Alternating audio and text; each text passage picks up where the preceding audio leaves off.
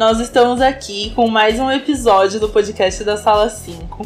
Hoje a gente vai falar sobre uma questão que está muito em alta, então todo mundo está falando sobre isso e está presente em tudo que a gente faz, tudo que a gente vê. A gente vai falar sobre água ou sobre a falta dela. Para isso, a gente chamou hoje a Letícia de Freitas, que é, aí vem a minha colinha, bióloga pela UFMG e fez mestrado em Conservação da Biodiversidade e Desenvolvimento Sustentável pela Escola Superior de Conservação Ambiental e Sustentabilidade, a ESCAS, do IP, o Instituto, né? E o Henrique, que é engenheiro ambiental pela USP e fez mestrado profissional também na mesma área. Não, mentira, não é na mesma. É na mesma área. Conservação de da biodiversidade e desenvolvimento sustentável. Também pela ESCAS do Instituto, Instituto IP. Parece muito bom. Então, gente, se vocês puderem me falar um pouquinho mais sobre vocês a princípio, porque, né, aqui eu tô lendo o currículo de vocês. Mas se vocês quiserem contar um pouquinho sobre vocês, eu acho que para se apresentar, para o pessoal conhecer. É, bom, Lu, eu sou o Henrique, eu sou engenheiro ambiental, né, como você falou. Eu sou de Bragança Paulista, então morei muito tempo ali na região do Sistema Cantareira, a gente vai falar. Aí vim fazer faculdade aqui em São Carlos e tô morando aqui desde então. É, eu sou a Letícia, é, sou de Belo Horizonte, Minas Gerais. Eu fui fazer o um mestrado no IP, conheci o IP durante um congresso de biologia da conservação, resolvi fazer o um mestrado e me apaixonei pelo sistema Cantareira, né? Porque o IP, a sede fica pertinho do reservatório, então depois das aulas a gente costumava ir lá nadar e acabei fazendo é, meu trabalho, né? É, voltado para o sistema, então é, fui me aprofundando, conhecendo melhor e agora eu estou trabalhando mesmo aqui de BH, mas no IP, né, no projeto. Então, continuo aí nutrindo toda, toda essa relação que eu venho construindo com o sistema e aprendi muito sobre ele, sobre São Paulo. Então, é isso. Eu considero minha segunda casa e a região de, do Cantareira, Nazaré. Então, muito bom, gente. Muito bom conhecer vocês.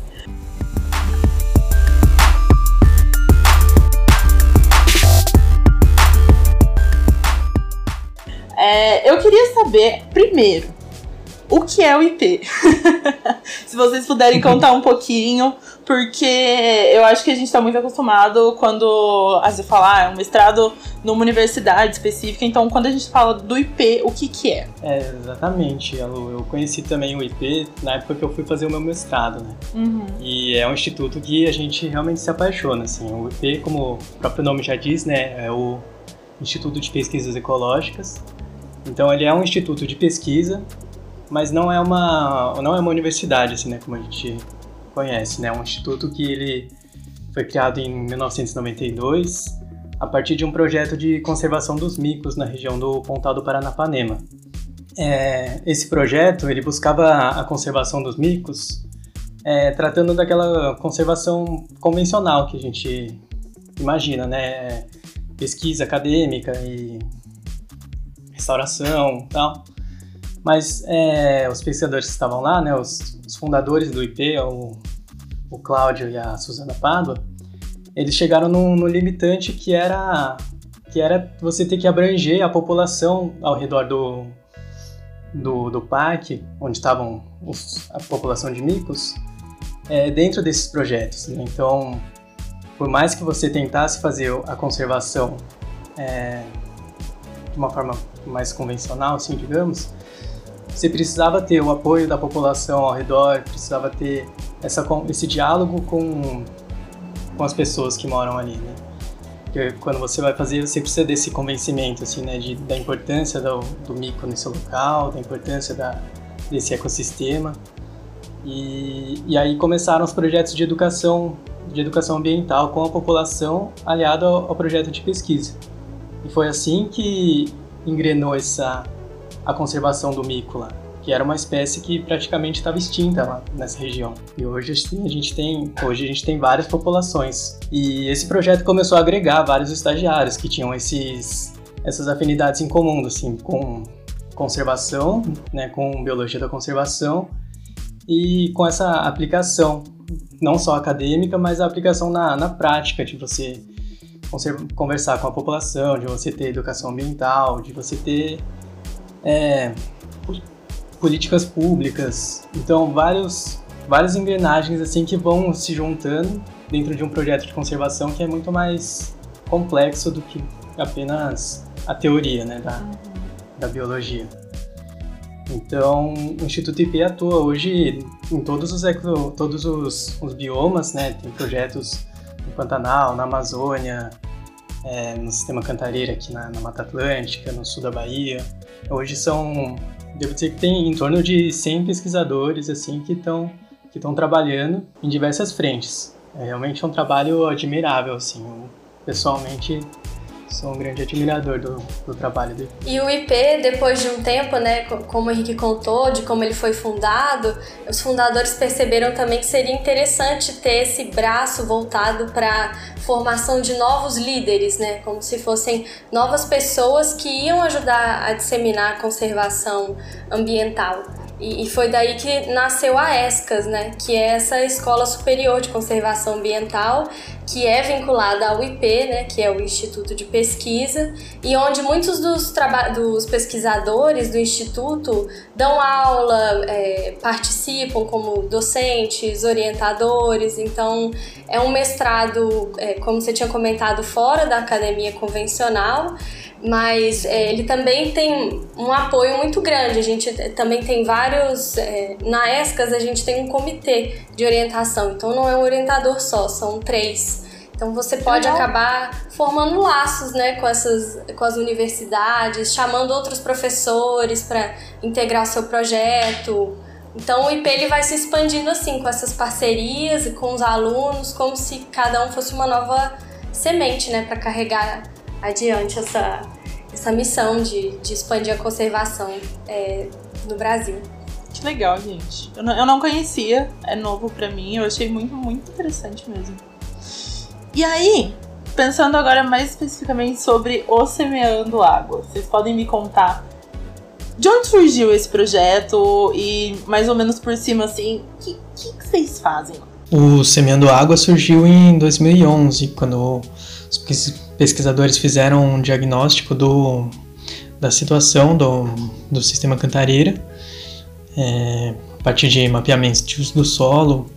E aí, quando eles viram a situação do Cantareira, é, surgiu essa necessidade, eles viram essa oportunidade de buscar é, formas de melhorar a, formas de melhorar o uso do solo na região.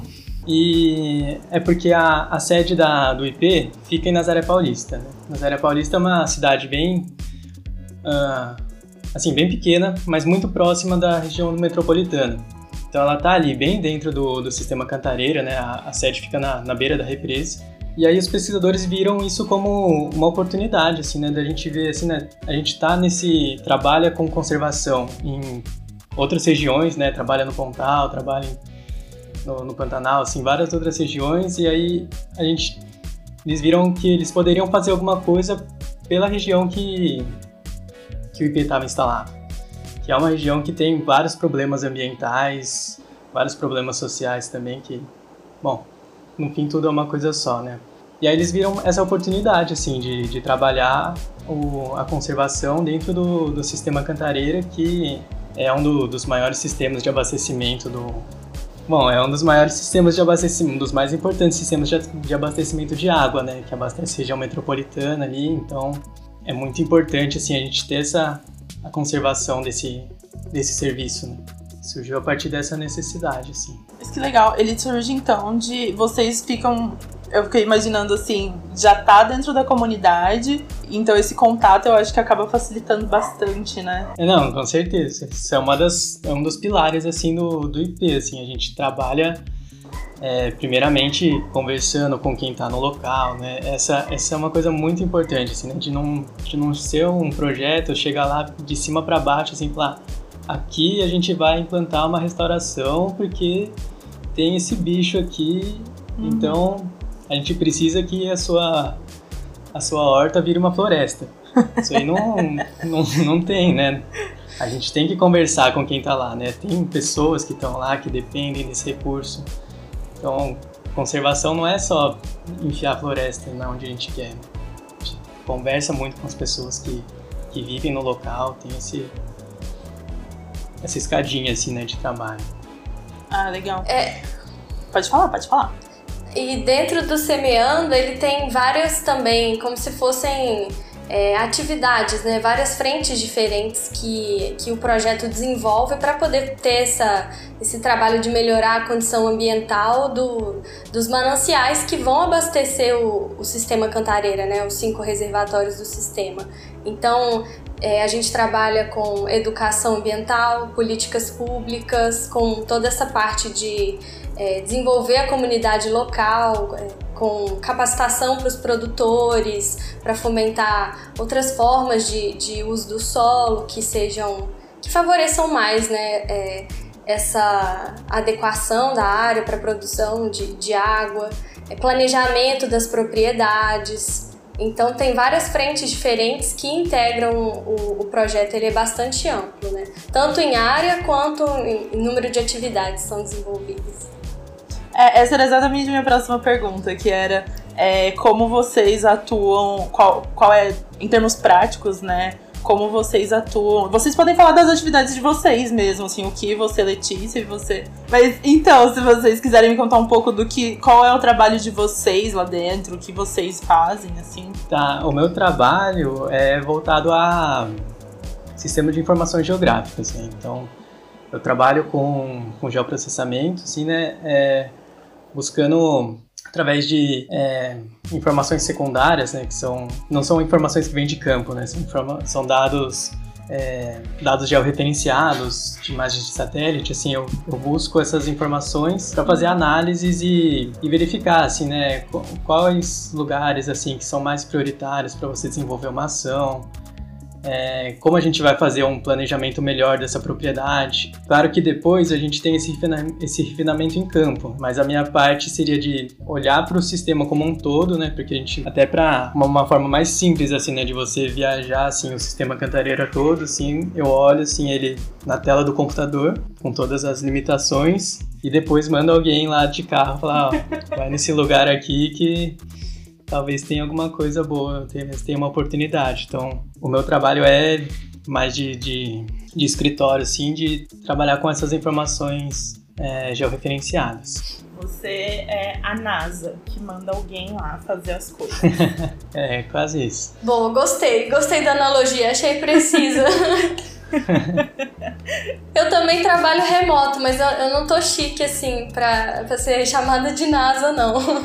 É, eu trabalho mais com a parte de, de modelagem, né? Que foi o que eu desenvolvi no mestrado. Né? Eu comecei no mestrado na ESCAS vinculada ao projeto Semeando Água e depois que acabou o mestrado, defesa, eu passei a integrar a equipe do projeto esse ano. Então, estou dando continuidade ao que eu desenvolvi, de, é, basicamente também é usando o SIG, Sistema de Informação Geográfica, só que no caso para construir um modelo e esse modelo você, você indica para ele qual o uso do solo, qual a declividade, é, você indica quanto que choveu, em, em, quais anos, e ele te dá uma saída, uma resposta, né? Ele compartimenta essas informações do ciclo hidrológico que você coloca nele e te fala, ah, ao longo do tempo, então, esse rio teve a vazão tal, é, foi produzido X quantidade de sedimentos, é, evapotranspiração, ele te fala todos esses componentes do ciclo hidrológico que é muito mais complexo do que a gente imagina, né? E, e ele te fala é, a importância de diferentes usos, diferentes declives, de cada tipo de solo para cada processo relacionado ao ciclo da água naquela bacia. Eu trabalhei com uma bacia só, da, das cinco que fazem parte do sistema Cantareira. E agora a ideia é a gente expandir para fazer um modelo que abarque todo o sistema, né? Ele te permita é, fazer projeções futuras e, e também avaliar é, áreas prioritárias para atuação, para melhoria. É basicamente isso. Você quem calcula, então. Ela é a moça que mexe com as matemáticas. É, ela é. E, gente, eu tava lendo, né, sobre, sobre o projeto e uma das coisas que apareceu foi sobre o sistema da cantareira não ser um sistema resiliente. O que exatamente é um sistema resiliente? Ele não tenta o suficiente, é isso? Ele não é, ele não é teimoso? Pela meritocracia, ele não deveria ser bem sucedido, é isso. Como, o que exatamente quer dizer isso? É, ele precisa de um coach de, de sistemas de abastecimento, mudar o mindset dele para manter a vazão lá sempre estável. Né? Mas é, esse conceito de resiliência, assim, né, ele tem a ver com a capacidade do sistema dele prover serviços ecossistêmicos, né, de continuar provendo, é, no caso, a água. Então, é, assim, os serviços ecossistêmicos são basicamente serviços que a, a natureza provê pra gente, né? Então, se você tem. Se, putz, pior que eu pensei no jeito bom de falar isso ontem no banho. Tudo Mas bem. um serviço, um serviço basicamente é, é isso, né? Quando você paga alguém para fazer alguma coisa, você, dá o dinheiro e a pessoa faz alguma coisa para você, né? Conserta o seu chuveiro. Uhum. Tá feito um, um serviço. né? A natureza também dá esses serviços. Só que quando a gente é, retira alguma coisa dela, assim, né? Por exemplo, a gente retira a vegetação que está nas, nas bordas de, uma, de um reservatório, ele vai ter alguns problemas que ele não vai mais prover a água com- do jeito que ele do jeito que ele provê no, no seu estado natural. Então, quando o sistema cantareiro teve essa, essas crises aí de, de falta de água, foram crises assim, bastante repentinas, a gente vê que é, ocorreu uma perturbação e o sistema não foi capaz de retornar ao seu estado de é, continuar tendo a mesma, mesma vazão de água que ele tinha normalmente. Isso no 14 2015, né? Então, enquanto em 2010 o sistema estava quase com 100% da sua capacidade, né? Cinco anos depois ele já teve uma crise que ele já não, não era capaz de prover a mesma quantidade de água, né? Então isso significa que ele é, ele é pouco resiliente a essas perturbações. E isso para um sistema que abastece milhões de pessoas é, é crítico. É um problema. então seria basicamente que ele não consegue, dependendo da mudança que tiver no ambiente, ele não vai conseguir fornecer aquele serviço. Ele não vai conseguir trocar seu chuveiro. Exato. Entendi.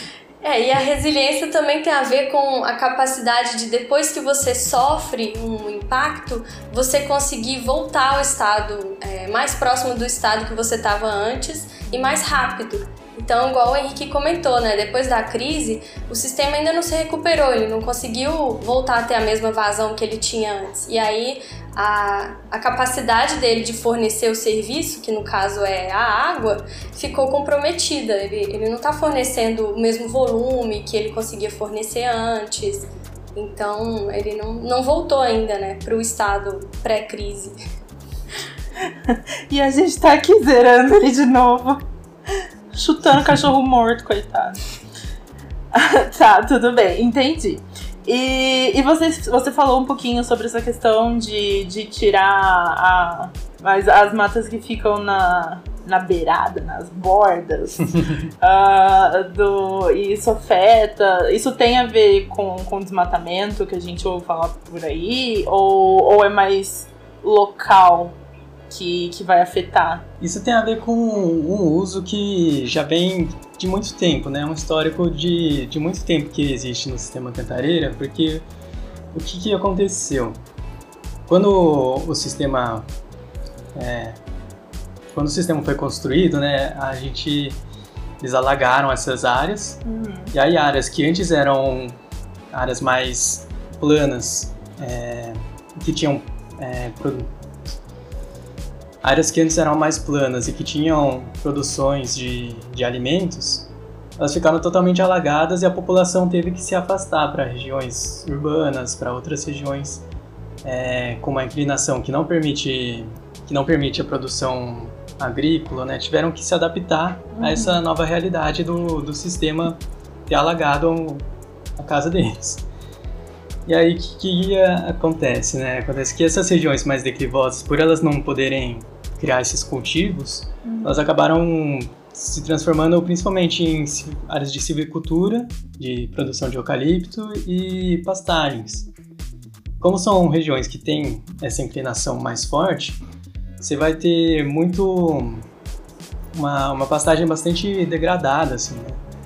O, uma pastagem que não dá, não gera uma renda significativa para as pessoas, porque o gado fica naquela naquele morro, né? O capim já não, não cresce tão vistoso assim, então a produção é bem baixa. E essas áreas que foram alagadas, elas começaram a virar um espaço mais atrativo para o turismo. Então as pessoas que estavam lá na região metropolitana, tá lá pertinho, né, abriu uma, uma represa assim, então começaram a vir marinas, loteamentos, começou a ter outros tipos de ocupação dentro dessa, dessa área das matas ciliares que acabaram tendo esse, esse problema, assim, né, de, a gente não ter mais uma cobertura florestal ali uhum. que permita que a água da chuva se infiltre dentro do, do lençol freático, que permita que ela reabasteça o, o sistema. Entendi. Eu acho uma coisa muito interessante que você falou, que, que inclusive me chamou a atenção, porque era uma informação que eu sabia, mas estava guardada no fundo da minha mente, assim. Que é, o sistema cantareiro, ele, ele foi feito pelo homem, né? A gente, não é uma coisa que estava ali bonita e a gente começou a usar. Não, é. Quando a gente olha assim, né, a gente parece que, que é uma coisa natural, assim, né? Parece um, um lago, assim, né? Mas uhum. foi feito lá nos, nos anos 70, né? Na década de 70, esses reservatórios para abastecer a região metropolitana, né? Então é uma é uma perturbação significativa assim, né, na região. Sim. E, e você falou sobre essa questão dos pastos. Eu achei eu achei isso muito interessante do que eu tava vendo, porque a gente fala muito de de ah, tá, OK. A, a agropecuária tá matando o mundo. Mas peraí, então vamos, vamos voltar um pouco. Tem, tem produtores menores que vão depender disso e eles vão precisar que aquilo siga acontecendo, porque os grandes produtores não são os únicos por aí, né?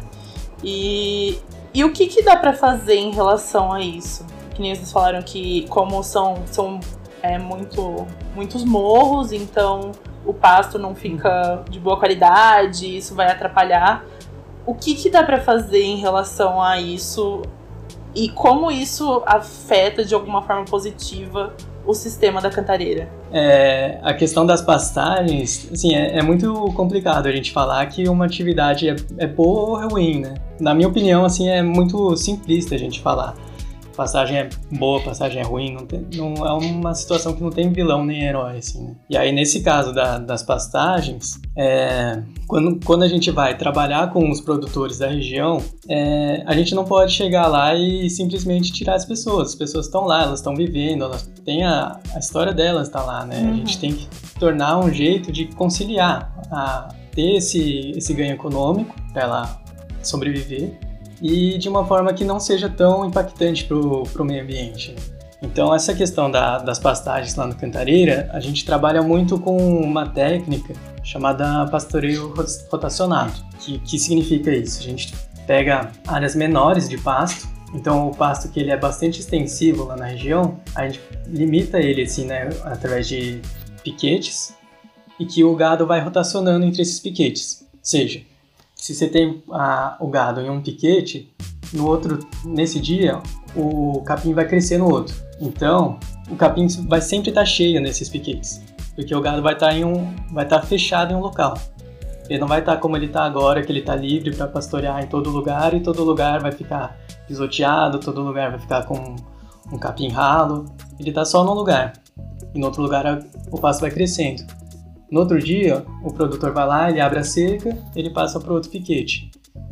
E assim vai é, completando esse ciclo, né? Uhum. Com um capim que vai estar tá sempre cheio.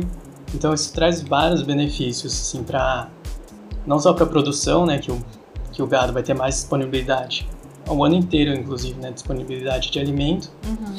Mas também tem a questão do controle de praga, tem a questão da, da própria infiltração no solo, que você vai ter vegetação na, vai ter uma cobertura na, do solo, então você vai ter mais infiltração de água dentro do pasto.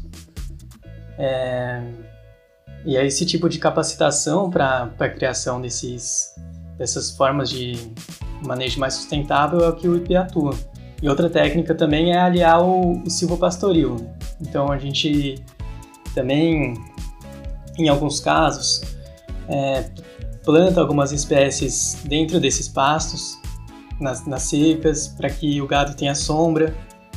É, então traz um conforto para o animal, mas também aumenta né, a quantidade de vegetação no, no local e também para o produtor ele pode ter outros ganhos econômicos a partir dessas dessas espécies. Então são essas duas abordagens que a gente faz. E com relação também ao, ao, plantio de eucalipto, né? Também você pode deixar uma cobertura vegetal no solo. Você tem outras formas de conservar o solo e a água, né? A conservação dos dois, ela geralmente vem junta. Quando você melhora um, uma forma de manejo, uma prática de manejo, você está atuando nas duas coisas, porque se você reduz o escoamento da água pela superfície do, do terreno, por exemplo, com o pasto mais cheio, uhum. você vai estar tá prevenindo erosão, né? Você vai estar tá evitando que, que a chuva caia, desagregue o solo, que ela encontre caminhos preferenciais e ela vá criando aquelas ravinas, aqueles sulcos e, e numa área que é muito declivosa, isso já está propenso a acontecer, né? O solo já é mais raso. Você ainda não tem uma cobertura vegetal que, que vai proteger esse Segurar. solo. Uhum. A velocidade que a água atinge, né, numa área declivosa é maior, então é, é, essencial que a gente tenha esse tipo de, de proteção, né? Porque se você parar para pensar, além de, de melhorar as condições da própria próprio plantio e, e, do manejo, você também melhora a condição da paisagem como um todo. O produtor ganha e o sistema ganha também. Você evita o assoreamento, né?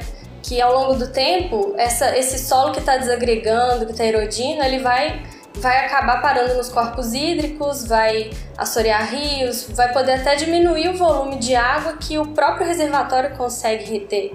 Então é, é, um ganho que vai para além do que a gente pensa, né? Também você reduz a, a, os gastos com, com tratamento da água, porque a água vai ter uma qualidade maior, já que você vai ter menos carreamento de, de tudo que está no solo, né? Nitrogênio, várias outras coisas é, que a gente pode pode estar tá evitando de, de ter que tratar tanta água e ter tantos custos. Então e, e tudo isso é, anda junto, né? A melhoria das pastagens, do, da forma de plantio de eucalipto, anda junto com a recuperação da, dessa vegetação, dessa mata ciliar, que também ajuda a reter os sedimentos, né? A principal função dessa, dessas áreas de mata ciliar é garantir a qualidade da água também, porque elas reduzem essa carga de, de terra que poderia chegar na, nos corpos hídricos. Então, tudo atua junto.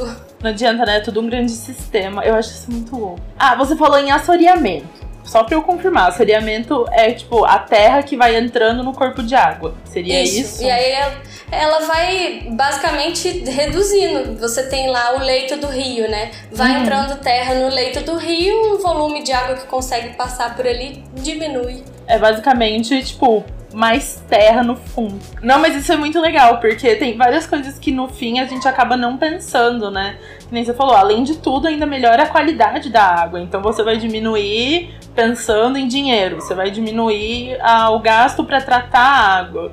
E então eu acho que isso tudo vai trazendo. É um grande conjunto, né? Você não tem como fugir de uma coisa ou de outra. E é até famoso, tem aquela história da, da água de, da cidade de Nova York ser uma, da, uma água que tem uma qualidade altíssima. Eles fizeram uma estratégia assim: a água que abastece Nova York vem de, de um lugar que é mais distante. E, hum. e lá eles fizeram essa melhoria da, de todo, todas as paisagens que a paisagem que está em torno desse sistema de abastecimento. E tudo isso contribuiu para melhorar a qualidade de água. Então a gente pode aprender com situações do mundo todo e, aplicar aqui, por que não? Né? Nossa, ia ser incrível. Ia ser muito incrível, assim. Uma coisa que, que eu vi, outra coisa que eu vi foi sobre educação ambiental em escolas. Eu vi que o, que o Semeando Água tem um pouco dessa desse foco também. Como funciona? Com, qual é o, o objetivo dentro da escola? É, o objetivo dentro da escola é que a criança acaba passando muito das coisas que ela aprende para os pais. Uhum. Então, sempre que ela aprende uma coisa nova, assim, a criança não, não para de falar, então ela chega assim e conta o que é novidade assim que acontece e tal. Isso é, é uma das lições assim do até do projeto do, do Mico Leão Preto, né, lá uhum. no, no Pontal, né? É as a gente tinha esse eles tinham essa pegada assim com as crianças nas escolas e as crianças acabavam trazendo os pais para esse debate, acabavam trazendo essa discussão, né? Claro que também é para as crianças, né? É para as crianças elas se acostumarem a ouvir essas coisas, né? Porque quando elas estiverem adultas, elas já vão ter, sabe, desde sempre aprendendo, a, aprendendo sobre conservação, elas vão ter um, um background assim que é, é, diferenciado, assim, né? Da gente que está aprendendo com aprendendo sobre o meio ambiente depois de, depois de adulto, né? Uhum. Então é uma coisa completamente diferente. Mas o que existe no, no Semendo Água são projetos com escolas, principalmente escolas públicas, que a gente leva alguns dos educadores ambientais para as escolas falar sobre meio ambiente. Então, às vezes a gente fala sobre água, às vezes a gente fala sobre, sobre fauna, é, às vezes tem alguma ação que a escola quer fazer um plantio de mudas.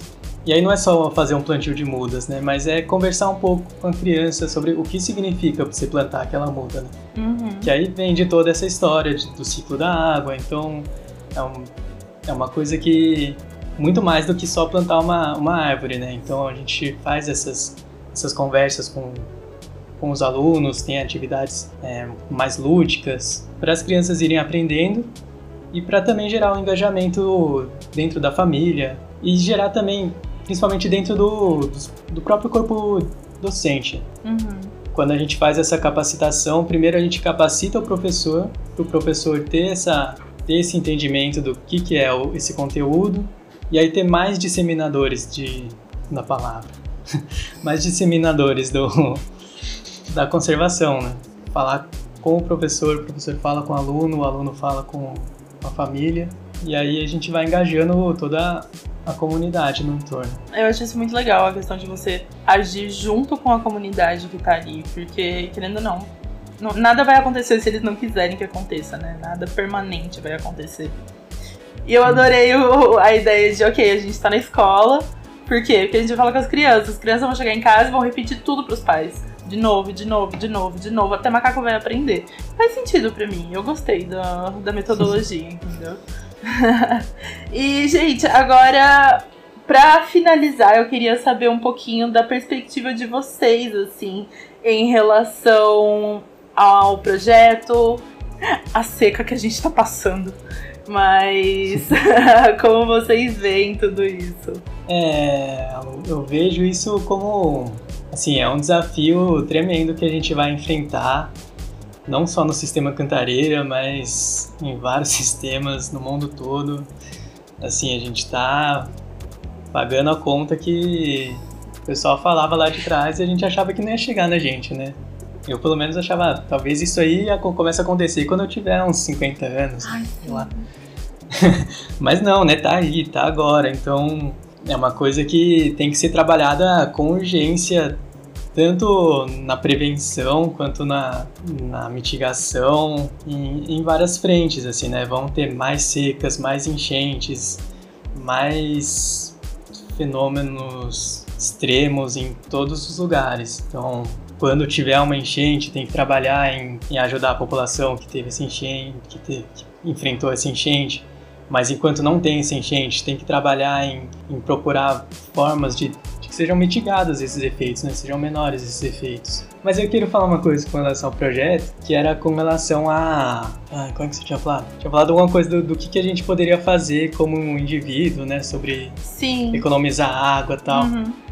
Que eu acho isso um, um debate muito interessante, assim, né? Porque a gente vê muita campanha de, na televisão sobre desligar a torneira, tomar banho mais curto, não sei o quê. E na escola também, né, a gente aprende muito sobre isso tal. Mas a gente vê pouco é, falando de, do quanto que a água, quanta água que a gente gasta dentro do agro, que são os setores que mais consomem, mais consomem água, né? É um conceito de que a gente chama de água virtual, né, que é a água que a gente usa para produzir algum bem, que é muito maior do que o que os indivíduos gastam, né? É, então é, é, muito desproporcional essa relação que a gente tem, né, de, de campanha educativa para o indivíduo para dizer que ah, você que é ocupado de estar tá faltando água, né? E o que a gente tem falando dessas desses grandes consumidores. São coisas que se complementam, né? Mas eu acho que tudo, tudo no fim se complementa, né? A ação individual complementa com a, com a ação na esfera pública, complementa com a ação na esfera privada. É, é assim, é um papel de todo mundo, mas para ganhar escala mesmo, eu acho que a gente tem que ter essa cobrar, né, da, das cobrar de quem manda, né? Que eu acho que é, é complicado a gente culpabilizar só o, o indivíduo, ainda que, ainda que tenha uma parcela. Polêmico. Talvez não devesse ter falado isso. Eu... Quis trazer a polêmica. Ele tá falando e eu tô só aqui. E a mineração, gente, que ele falou indústria, agro. E, e eu, como boa mineira, tô, tô aqui chorando, Pois é. Lençol freático rebaixando. Nossa, uma tristeza. Mas sobre a pergunta das perspectivas, é, eu também queria falar um pouco, porque como eu estou trabalhando com o modelo, e o modelo a gente cria para ajudar a prever o futuro, né, a comparar o presente em relação ao futuro, é, então tô, tô, totalmente mergulhada nessa história aí das perspectivas e, e foi para mim um pouquinho de um choque de, de realidade, né, porque é, o que os modelos estão mostrando em relação. O que a gente fez basicamente foi pegar é, projeções do IPCC de temperatura mínima e máxima e de precipitação de 2020 até 2095 e colocar lá e ver o que, que aconteceria com o que está previsto para chover e para aumentar de temperatura. Uhum. E aí o que a gente viu é que num cenário mais moderado a vazão que a gente tem hoje vai se manter mais ou menos estável ao longo do tempo, mas num cenário mais é, que é se, se, nada mudar, né? Se a, as emissões continuarem as mesmas, se não for feita nenhuma alteração, a gente vai ter eventos muito extremos de, de chuva e, e, e, de seca, e mais para o final do, do século a gente vai ter um quase que seca, praticamente é, uma diminuição muito drástica da quantidade de água disponível, né? Então, é, foi uma coisa chocante que a gente viu, porque a gente também tem que levar em conta o clima nessa equação, né? A gente não só melhorar a paisagem do entorno dos, dos reservatórios para aumentar a resiliência, não só é, levar em conta o desmatamento em outras regiões do Brasil que acabam afetando aqui, né? A gente uhum. sabe que os rios voadores, toda aquela questão da evapotranspiração que vem da Amazônia e que contribui para a chuva aqui. Então, se a gente quiser manter a quantidade de chuva tem que diminuir o desmatamento, é, mas a gente vê que tudo isso não, é, não é nada também se a gente não se preparar para reduzir e é, sequestrar todo esse carbono, todos esses gases que estão sendo emitidos. É mais um desafio para uma situação que já está desafiadora, porque eles vão ter o efeito de, de retroalimentar é, todos esses problemas e, e deixar eles mais é, intensos. Mas o que me deu esperanças também, que a gente viu com os modelos, é que as ações do, do projeto elas estão sendo eficazes. Elas conseguem de fato a combinação de você melhorar as, é, os manejos, a produção é, e fazer essa restauração das áreas ripárias, essas duas coisas juntas realmente conseguem deixar o sistema mais resiliente. Então, o que tiver de água disponível para o sistema vai sofrer menos oscilações. Então, a gente está contribuindo agora para no futuro evitar efeitos bruscos de enchente, de seca, porque ele, a, a, flutuação do nível de água vai se manter mais estável com tudo isso que a gente está tá propondo e implementando. Então, isso é bacana. Os meses de seca é, que já naturalmente tem menor precipitação, eles conseguem ter uma contribuição maior de água quando a gente melhora a paisagem por, por vi outras vias, né? O aquífero contribui mais. Então, o que me deu esperança é tudo que a gente pode fazer localmente a gente está fazendo e querendo ou não as ações do projeto ajudam a sequestrar carbono, né? À medida que a gente vai plantando, restaurando as áreas, a gente está sequestrando. À medida que você aumenta, melhora as pastagens, também pode ter um, um aumento de, de carbono no solo e na própria pastagem. Então, tudo localmente que a gente pode fazer, a gente está fazendo, mas precisa de um, de um esforço coletivo, enquanto sociedade, enquanto país, de todo mundo. Ah, eu achei incrível, gente. Eu, eu tenho que dizer que eu cresci né, na escola falando assim, não, porque tem que fechar a torneira quando vai escovar o dente, não pode tomar banho. Quando eu descobri que isso não era nada perto do que as indústrias fazem, eu fiquei desolado. Eu fiquei, gente, que absurdo. Eu fiquei desoladíssimo, porque eu tenho, eu tenho angústia, né? Me dá palpitação ver torneira pingando. Enfim. E. Dito isso, fechem suas torneiras. Não estamos incentivando ninguém. Sim! Não é, não é porque o seu gasto é mínimo que ele pode ser gasto, entendeu? Sigam fechando suas torneiras. Mas, mas é muito bom saber que, que de fato a, a gente vê o, o resultado positivo das coisas que estão acontecendo, né?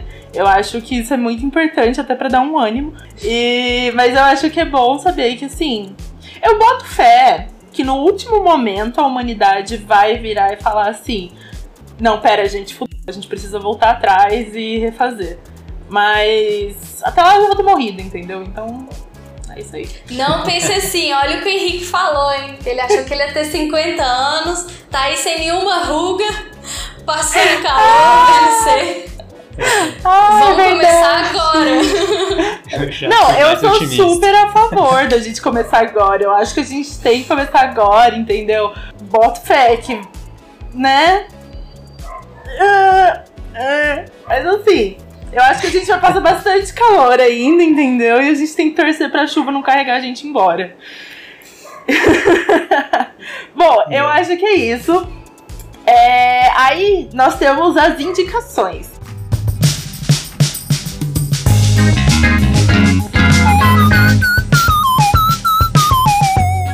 É, acho que primeiramente a gente tem que fazer a autoindicação, né? Já Jabá, que, com certeza. É, é, o, é o mínimo, né? Porque tem ONG que não é séria, né? E a gente sente. Né, a gente precisa ter o nosso dinheirinho, a gente quer que né, seja usado pro bem. Então, se você quer apoiar as nossas, as nossas ações, vá lá em ip.org.br, faça a sua doação. Qualquer coisa, qualquer ajuda individual, assim, é, a gente agradece muito. Então vocês aceitam e... doações, isso é um ponto muito importante. Só fazer o Pix. É, e o projeto ele também ele roda com base em doações também, né? A gente acabou esquecendo de mencionar, mas a gente está com patrocínio da Petrobras Socioambiental e de outras instituições também que. Que... Caterpillar Foundation. Isso. Ah, legal. São, assim, é, são instituições que são nossas parceiras, né? Que o IP é uma ONG que a gente tem custos, né? então, a gente tem várias instituições que ajudam no nosso, nos nossos projetos, que acreditam na, nas causas, então a gente tem esses, esses financiamentos. A gente não tá lá, não é porque é uma ONG que a gente trabalha por caridade só de coração, né? A gente precisa de encher o bucho. Amor não põe comida na mesa. Mas mais indicações? Assim, ainda falando de ONG, eu queria. Eu, eu ia indicar a CUFA, que, assim, trabalho do Central Única das Favelas, que eu acho que tem a ver com essa com isso que eu falei de você ajudar nesse momento assim que a gente vai passar por crises, né? A gente tem que ajudar a, a quem está sendo afetado agora também, aqui, então a gente ajuda a prevenir, mas a gente quando acontece alguma coisa, é, eu sei que eles sempre estão lá, eles estiveram na Bahia, estiveram no, no Rio, eles fazem um trabalho bem sério. A CUF é incrível mesmo, eles fizeram um trabalho muito legal durante a pandemia. Não, é, continuando nas indicações, né? Quem estiver considerando fazer uma pós-graduação aí, um mestrado profissional ou um MBA, também tem um MBA de gestão de negócios socioambientais no IP, na, na ESCAS, né? E, e tem os cursos de curta duração. Mas eu também queria fazer indicação de um documentário. Um documentário, acho que ele é até um pouco antigo, é, chama A Lei das Águas. ele é bastante legal porque ele faz a relação é, disso que a gente com comentou um pouco sobre desmatamento e, e, produção de água, escassez hídrica. Então é, é bem bacana. Te deixa um pouco revoltado assistir, mas é bom para ter uma noção da, da realidade. E também tem, para quem quiser saber um pouquinho mais sobre o sistema Cantareira, tem um atlas que o projeto produziu, que ele está disponível em PDF, o Atlas dos Serviços Ambientais do Cantareira, e tem várias informações legais para o maior produtor de água aí para a região metropolitana, quem tiver curiosidade. Não conheço o documentário, talvez eu não assista porque eu não gosto de coisas que me revoltam, entendeu? Tipo, eu não vejo jornal.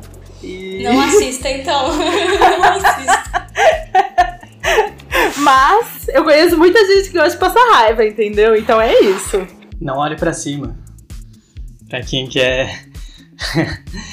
Aí tem um pouquinho mais de diversão. Cada pipoca uma rangida de dente, né? Ai, que raiva! Sim!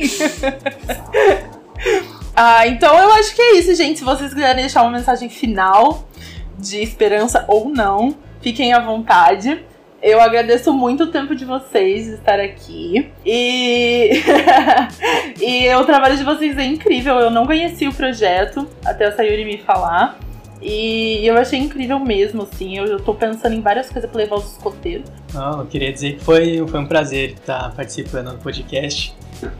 É, eu acho que o trabalho que vocês fazem de divulgação científica assim, tem uma importância, assim, ainda mais nesses últimos anos que a gente está vendo a ciência tão importante assim para todas as questões. Ter gente que está divulgando isso para a população é fundamental. Então, queria parabenizar mesmo o trabalho de vocês e vamos em frente aí, enfrentar as mudanças climáticas e o calor.